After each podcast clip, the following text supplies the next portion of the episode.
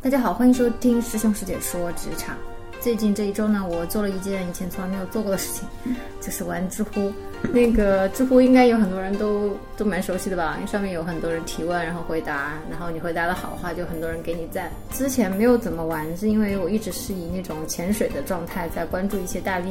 而且主要是呃看一些这种娱乐啊、八卦、啊、方面的信息，就比如说啊某某某怎么怎么着了，然后会发一些内幕，就觉得特别好玩嘛。最近呢，我因为工作的原因嘛，就是还是想专注的去给更多的用户去解答一些跟求职有关的疑问，所以我就在知乎上面比较有针对性的找了一些我觉得应该很多人都会遇到的一些问题。个比如说，我回答第一个问题是：毕业生的第一份工作有多重要？需要考虑清楚哪些问题？然后这个问题呢，已经有一些不错的答案了。对，但是我觉得我的角度还是跟他们有些不一样的。啊，回答之后呢，就得到了很多个赞，然后很开心，然后就有了勇气去回答第二道问题。第二道问题的时候呢，是回答了一个叫做“呃，现在工作呃年薪百万的人到底有多少，以及他们中间白手起家的到底多不多？”然后我其实是举了身边的一个朋友的例子嘛，就跟大家讲了一个不算是屌丝，但是也有一点逆袭的故事。呃，在这个下面呢，有一个叫做大西瓜的知乎网友给我留言说，有没有 IT 行业的介绍一下？所以我就请来了这期嘉宾，西瓜。大家好，我是西瓜。因为这个留言的网友叫大西瓜嘛，就很有缘分。今天嘉宾叫西瓜，他就是 IT 行业的。我猜啊，大家其实也就是想了解工程师这个职业。嗯，然后后来他加了我的微微信之后呢，他问了我，他说他现在就是一名，应该现在就是一名工程师来着，嗯，但是不在北上广深。好，嗯，他想要了解一下我的路该怎么走才会更好一些。怎么做决定？这个问题好宏观呀， 但我其实后来又跟这位大西瓜网友多聊了一会儿，大概的情况就是他的起点现在的公司也不算很高，嗯，我猜应该不是在特别知名的互联网企业，嗯，然后他希望以后的路能够走得更好一些。明白。因为这个问题呢，其实在很多的毕业生第一份工作会遇到，嗯起点不算很高，毕竟好的公司就那么点儿，每年招的人也就那么多。对，中国每年现在都已经有七百多万的毕业生了，嗯，所以大部分的人应该第一份工作都是不怎么地的。嗯，所以我们今天请来这个嘉宾呢，嗯，他也是同样第一份工作也不怎么 地。第二份也不怎么 地。嗯，你可以讲讲从你大学的时候是什么样的一个情况吗？嗯，据说你并不是学计算机，也不是学对数学啊、物理对这些。对对。呃，我的情况呢是跟有一些呃学生比较像，就是填志愿的时候是瞎填的，家里人可能帮不上什么忙，自己呢填的也特别随意。然后我看到“行政管理”四个字，觉得比较有意思，然后哦我就、嗯这四个字为什么？么会有意思？就是当你拿钢笔写起来的时候，写的特别顺。 就看上去有点雄风的感觉。对对对，然后我就就报了，然后就上了一年之后呢，发现这个专业特别不适合我。你在学什么课？政治课吗？对，嗯，就所有的你们呃大学可能要选修的马列毛概，就是政治学，我们在大一的时候全都学完了，所以呢，我就决定转个专业，因为当时我觉得做行政管理以后的出路可能是呃做公务员呐、啊、类似的，啊、这不是我想做的，呃，我想做的呢，就是因为我的性格嗯比较简单，啊，会直接一点。我不希望呃以后去官场里面阿谀奉承呀，做一些自己不想做的事情。嗯，然后我就特别崇尚技术人员。为什么呀？你是什么时候开始对技术人员感兴趣的？嗯，很小的时候打游戏的时候吗？很难说，可能就是慢慢积累积累，然后到那个做决定的点上了，内心觉得啊、我自己应该去做技术，因为我觉得做技术的人，他们是只要你付出就有回报的，至少在啊、学习技术这一块是这样子的，就是你只要去学了，你就能学会。但是行政管理这种专业，太虚太了。虚，太虚无缥缈了。你说你你专业课学得好，但你到具体的现实中，你能够掌握什么能力呢？然后在具体的工作中，你的付出给你的回报，你是很难去呃找出对应的关系的。但在技术行业不是这样子的，技术行业你技术好，你就是能解决问题。所以我对技术这一块就是比较向往，然后我就决定要转专业。你等专业的时候需要有什么样的一些努力？要嗯去考转他们的专试吗业？还是不需要？没有，转专业很简单，相对简单一点，就是你的成绩合格了，然后再面试一下。 OK，所以我们还比较简单，你转到的是哪个专业？软件公司。软件工程。对，在计算机整个大的学院里面。呃，我们是有个专门的软件学院。那你在毕业之后第一份工作为什么会不理想呢？呃，其实有一个大环境，就是说，呃，我们毕业的时候是零九年，啊，跟我一样，金融危机。对金融危机，就那一年很多公司去学校里面做招聘，就是根本就不是去招人的，就是对，公只是司做过宣传嘛。对公司要求他，学校要求他们过去对走个场，他们就宣宣讲一下，收了一堆简历，他们可能面试都不面。对对，所以那年的工作环境就是求职环境比较糟糕。对嗯，当时找到一份工作，已经觉得非常开心。周围的人都没有工作，回老家了吗？嗯，也不是，也不是，对，就是，嗯，因为当时那份工作给了一些嗯虚假的宣传。第一份工作呢是去一家军工公司，军工的公司，对，做军工的，呃，给呃服务的上面的部队我就不说了，就是当时他宣传的时候啊，就比如说到我们学学生里面来宣传，就号称说啊、呃他们从来不加班呀，他们的工资从不是问题呀，嗯福利特别好，然后只招应届毕业生，嗯，然后一个学校只能招一个人，就为了防止这帮人拉扎帮结堆拉帮结派什么的。哦，然后我们就问这个公司是什么名字，他们讲这是保密的，不能说。嗯，有这样的单位。对，所以就当时觉得啊，这个公司啊好神秘，因为见的见的阅历也很少。当时刚毕业的时候，大三的时候就找实习，大四的时候找实习，然后就觉得这个公司好厉害，好厉害，就是它给你造成的这种印象是很厉害的。然后后面去了呢，就是刚开始还不错，实习的时候还不错，嗯，实习的时候各方面都还特别好。你所说的实习是在大四的时候吗？对大四的时候在那家他那边是先实习，然后再留下的那种。对对，然后后面毕业之后，然后再过去入职，那家公司拿了一个很大的项目，就是总的金额特别大，一个军工项目，然后就快速的扩招，呃，扩招了多少呢？当时我们刚实习的时候。四十多个人，我们是刚入职的是四十多个人，五十个人左右。然后后面到我离开三个月之后，我离开的时候已经有两百多人了。他是疯狂的招人，呃因为他那个项目需要很多人，需要投入更多的呃金钱人力。然后中间呢，因为快速的扩招，他的管理跟不上，嗯，所以公司的问题全都暴露了出来。一个你是在他扩招那段时间走的，对，就是我我进去的时候可能就是一个新人，对，但是他突然一扩招，我在里面想的是一个老员工。真的吗？ 是你要带很多的新人，哦，倒是没有带人，就是在独立的项目组里面，所以他的当时的一个主要问题就是加班特别严重，加班一周正常来说是六天半，嗯，如果你没有什么事情呢，那不是就高三的节奏吗？七天，对，就这样子，完全没有个人生活，没有对，而且公司也没有人性化，就是比如说你加班四也不给加班工资吗？没有，就是比如说你你有时候迟个到还会要扣钱那种，特别，嗯、之前可能公司小，嗯我们实习的时候这些问题都没有暴露出来，嗯嗯但是后面公司发展快了，对公司的要求比较高了，但是公司跟不上，嗯，所以后面各方面的管理的问题都出现了，你你马上就决定要走了，对，后面就加班就加的太狠了。是不是有一种？我当时看过一个日剧，叫《我在一个黑心的公司上班，已经快撑不下去了》那种感 觉。是是是是。对，那你第二份工作为什么又没有换好呢？呃，第二份工作呢，就是嗯，休息了一段时间，也休息到就回家过年了，直接，然后到第二年的时候再来北京找工作。嗯，当时拿到了两个 offer，呃，一个 offer 呢是嗯、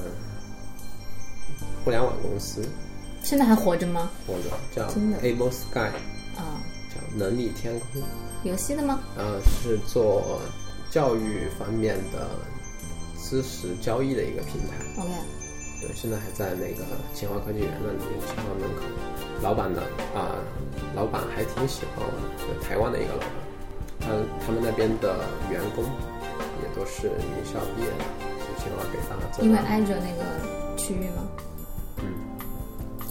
然后他们说会好好带我，让我那边学学一些互联网的东西，会保证让我进步很快。但是呢，后面去谈薪水的时候，他们问我之前的薪水是多少，我说三千五。嗯，那他们给我多少呢？他们也说给三千五，就是不会给我攒一分钱。嗯对，然后另外一家公司呢是一个是电信行业的公司，对，亚信，啊、他当时要做北京移动的晚上营业厅，我当时一听听说那个呃是晚上商城，就晚上北商京移动的晚上商城，但是我听这个晚上商城就是有种做电商的感觉，我就对它比较感兴趣，但是对这家公司的背景了解的不够多，就只还有公司的氛围里面的人啊，嗯，做事的方式了解不多，因为当时人脉也稍微少一点，啊，想的也不够缜密。他当时给我的薪水会高一点，会给到五千多块钱。嗯，因为他们客户可能比较有钱吧。对对，那你当时其实是从东北离开了地方工作，然后来到北京来找工作是吗？没有，我第一份工作也是就是在北北京的。对对，当时呢，我就在这两个 offer 里面选，然后我有一个同学，他就一直建议我，就不要在乎那一啊、那一两千块钱两千块钱不要在乎。他让我去一个做一个互联网公司，因为在他看来觉得啊、呃做我们这一行的，可能很多其他行业也适用啊。就刚开始工作这两年，主要的目的还是提高自己的技术水平，对，就看到自己的能力有快速的提高。就工资上多那两千块钱，少两千块钱，你在可能在两三年或者四五年之后就没有任何区别的。嗯，但当时我没有听进去，一方面就觉得啊、工资高了两千块钱，觉得另外一家公司啊、两千块钱除以三千五，那可是百分之六六十啊，差不多。对对对对嗯，当时可能见的比较少。诶，另外一方面也对呃说做网上商城这个事情抱有一定的幻想。我当时以为是做会做一个比较大的，就是网上商城。但后面进去的时候呢，发现这家公司的做事风格呀、技术各方面都太一般了，跟自己的想象不一样。当时又比较好面子，嗯不是说好面子，就是还不想走，就觉得啊、都已经入职了，就好好做，至少做满一年我才走。所以我觉得这是这是我继续做的第二个错误的决定，就是没有马上走，而是继续在那待待了一年。可是你刚开始半工年作的话，第一份工作和第二份工作跳得太快，时间都不满一年，会不会不太好呢？哦，我觉得不，嗯，这个不重要的，因为其实大部分的公司，我面试候选人的时候，或者说我去面试别人的时候，我更看重的还是嗯候选人的能力，但可能有一些岗位可能对候选人的稳定性嗯，有额外的要求，他们会比较看重这一点。对，所以我也是建议说，一些呃新人，当你发现自己在所在的岗位你学不到任何的东西，或者说你很难熬，你觉得自己没有发展的空间，看不到进步，那不如就换一份工作。嗯，那你在那一年当中做了哪些事情？一年当中呢，嗯、主要是为了奔着下一个目标做准备，对不对？对对对，呃刚才说那个同学呢，他后面他也要换工作，嗯，我也要换工作，嗯，大概是在一年左右的时间，在这家公司忍了一年左右的时间，我们都要换工作，嗯，然后呢，他就觉得豆瓣很不错，豆瓣呢就无论说呃，虽然技术很好，我们知道技术很好，嗯，然后工作氛围、同事各方面都很好。所以是二零一一年的时候吗？对，二零一一年的时候，所以那个时候刚好我们两个，我跟同学是一起一起住的，我们两个就一起在准备去豆瓣，因为他当时要去算法组，但他没有专门做过算法，算法组的要求也高，所以对他的挑战很大。对我来说呢，呃，也有一些挑战，因为我没有做过互联网，两边的技术堆栈都不一样。你们最开始为什么会觉得豆瓣不错呢？是因为你们在北京的这段时间工作有一些程序员的圈子吗？对，哦，对，就是有一些社区啊，然后有一些身边的同事啊，他们在豆瓣工作过，然后大家聊起来就知道豆瓣不错。所以你们是在有一个比较明确的目标公司的情况下面，才去有针对性的准备的。对，嗯，当时也应该没有特意的去准备其他的公司，对吧？对，当时没有特意的准备其他公司，就是瞄准豆瓣。我们先进 v 这家公司准备了半年的时间，干嘛？考试、笔试不是，就是比如说呃，两边的，像我说的，两个人其实算是在行业内的一个小的转行了。嗯，因为工作的内容用到的技术堆栈都不一样的。嗯，对，比如说，呃，你的语言是用的是这个，然后当然我现在用的是这个，我就要你去们学嗯豆瓣用的是 Python， Python，对，你后前之前用的是 Java，用 Java，对，因为豆瓣那边他对这个比较开放，我我自己也没有什么太大的偏见。那你有当时去自己自学一一段 Python 吗？对，要自学的，嗯很多东西都要自学的，就是两边的技术堆栈，呃，就是数据链呀、用户链呀、访问压力呀，各方面都不一样，所以这些东西你都得自学。所以那段时间，我跟同学就每天下午。呃下班回家，晚上我们都是在家里两个人背对背，就是书两个呃书桌，嗯他在这边前上，还真的是背对背，对，然后就两个人在一起在学习就。感觉是大学的时候那种宿舍室友的感觉对。对对，有有有这种感觉。哇，你们真的好认真啊！啊，我从来没有为了一个面试准备那么长时间的，但但可能因为技术真的是不一样，技术有点像是一个考试嘛。因为你们在面试的时候，其实之前我们找苏老师来做过一期节目，他也讲过，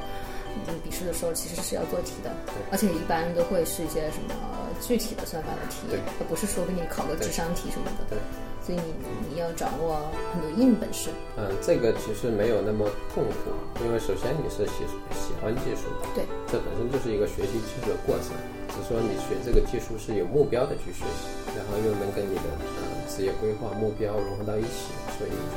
动力也很充足。所以对我们来说也算是一个享受的过程。那你觉得你当时选择这个公司去努力的时候，除了你在圈子里认识那些朋友说这个公司不错，嗯，你可以说它是技术不错，或者是文化不错，各种不错，或者人不错，嗯，你有觉得其因为你后来也经历过一些其他的公司嘛，嗯你觉得一个工程师在选择一家公司的时候，嗯，还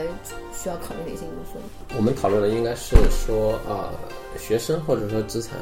嗯，我觉得新是人新人吧，新人这方面的，对吧？对啊、这方面我我因为我后面面试比较多，对，我一直跟呃候选人这么说，就是啊、如果你要走技术这条路线，走工程师这条路线，